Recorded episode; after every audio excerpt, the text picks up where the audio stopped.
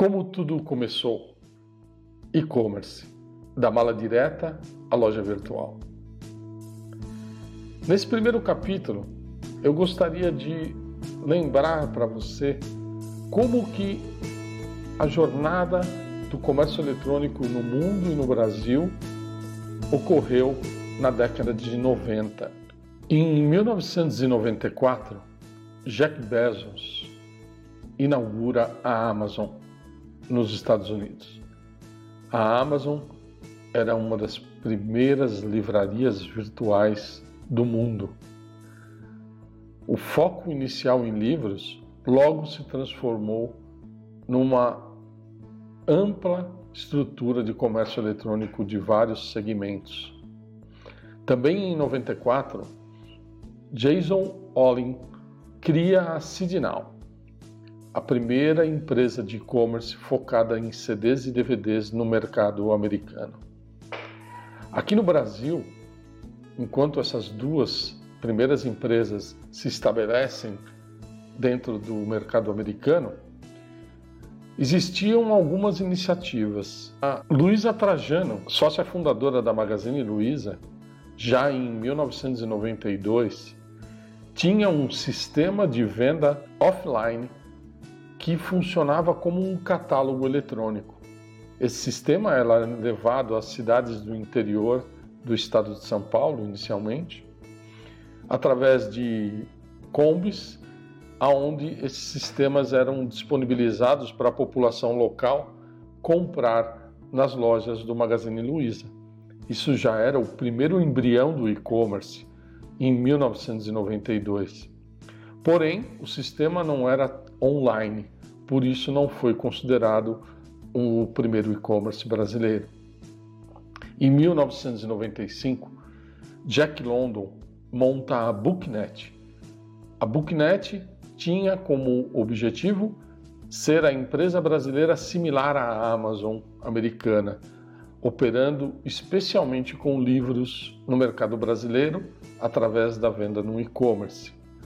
Uma curiosidade é que a Booknet foi a empresa comprada pelo Submarino para se transformar em Submarino, ou seja, o Submarino comprou a Booknet e depois implementou outras categorias e transformou a Booknet no Submarino, que posteriormente se juntou a Americanas e ao Shoptime, formando o grupo B2W aqui no Brasil, que tem alguns dos grandes e-commerces brasileiros.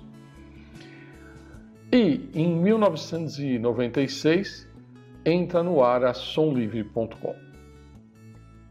Aí começa a minha história dentro do mercado do e-commerce. Mas antes de contar o início do processo da montagem da somlivre.com, eu gostaria de deixar um pouco claro para vocês como era o Brasil de 1996.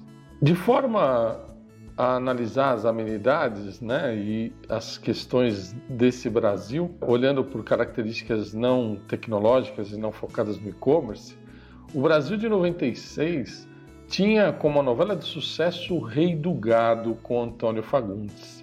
Não sei se algum de vocês lembra dessa novela. Uma das músicas mais tocadas era do grupo El Chan e chamava Dança da Bundinha e despontou a bailarina Carla Pérez. Nesse mesmo ano, tivemos a morte de duas bandas musicais muito expressivas.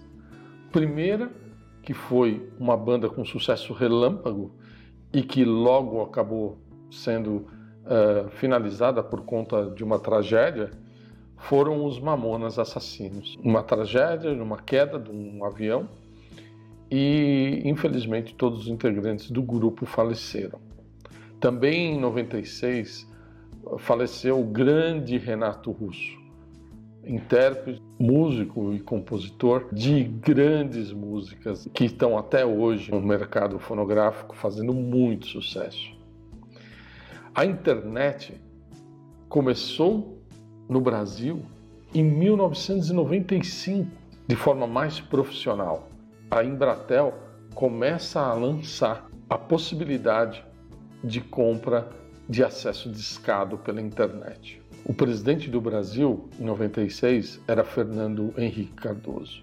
Agora que vocês entenderam um pouco o Brasil de 96, eu queria comentar com vocês quando nasceram e foram inauguradas alguns grandes nomes da internet que influenciam muito as vendas online hoje em dia e que em 1996, na sua grande maioria, ainda não existiam. Para que vocês tenham uma ideia, o UOL, o portal UOL, nasceu em 1996. O portal Terra, que é um outro grande portal de conteúdo de notícias brasileiro, nasceu em 99. O Buscapé, que era um dos principais buscadores para que as pessoas pudessem fazer um comparativo de preços em qualquer tipo de mercadoria que quisessem comprar de forma online, nasceu em 99. O Google inaugurou as atividades no Brasil em 2000. A primeira importante rede social, o Orkut, surgiu no Brasil em 2004. E o Facebook, que vem transformando as redes sociais, inaugurou atividades em 2007.